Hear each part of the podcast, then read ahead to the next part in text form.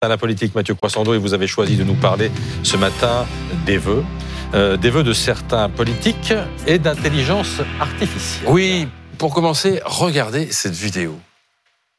Mes chers compatriotes, c'est avec le cœur en полном оптимизма я обращаюсь к вам с наилучшими пожеланиями в наступающем году. Новый год – это не только драгоценное время для встречи с друзьями и семьей – Et voilà, Marine Le Pen qui présente ses vœux aux Français en russe. C'est la trouvaille imaginée par le porte-parole de Renaissance. Renaissance, c'est le parti présidentiel, celui d'Emmanuel Macron.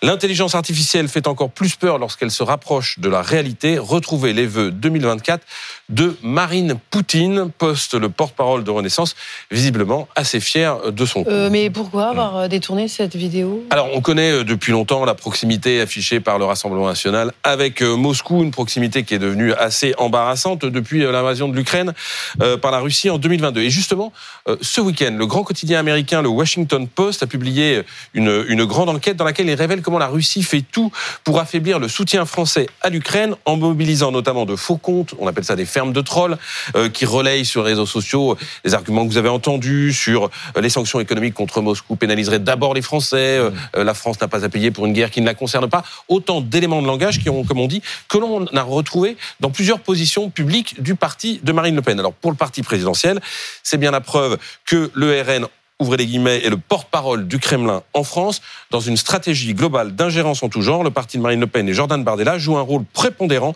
pour relayer la propagande de Poutine, dit Renaissance. C'était une occasion en or de se payer le Rassemblement national. Je rappelle qu'on est à six mois des élections européennes, où la liste menée par Jordan Bardella fait figure de grande favorite dans les sondages.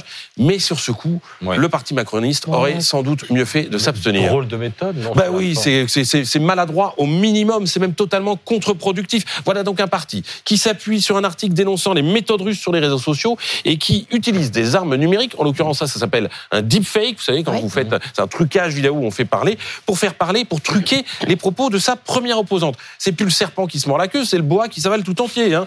Et, et le jour, euh, où- imaginez un peu le jour où le RN euh, inventera Ouais, voilà, une fausse interview d'Emmanuel Macron. Mais comment réagiront euh, les Ah, porte-paroles de les Renaissance d'orfraie. On les entend déjà, hein, parce qu'on est quand même à une époque où on fait plus toujours la différence entre les faits, Oui. les On opinions, les ça. Ah. voilà, les intox. C'est tout bonnement absurde. Ça sert à quoi de lancer des états généraux de l'information, euh, de vouloir lutter contre la propagation des fake news, si c'est pour contribuer à en créer soi-même? C'est une blague, mais une blague absurde. Merci Mathieu.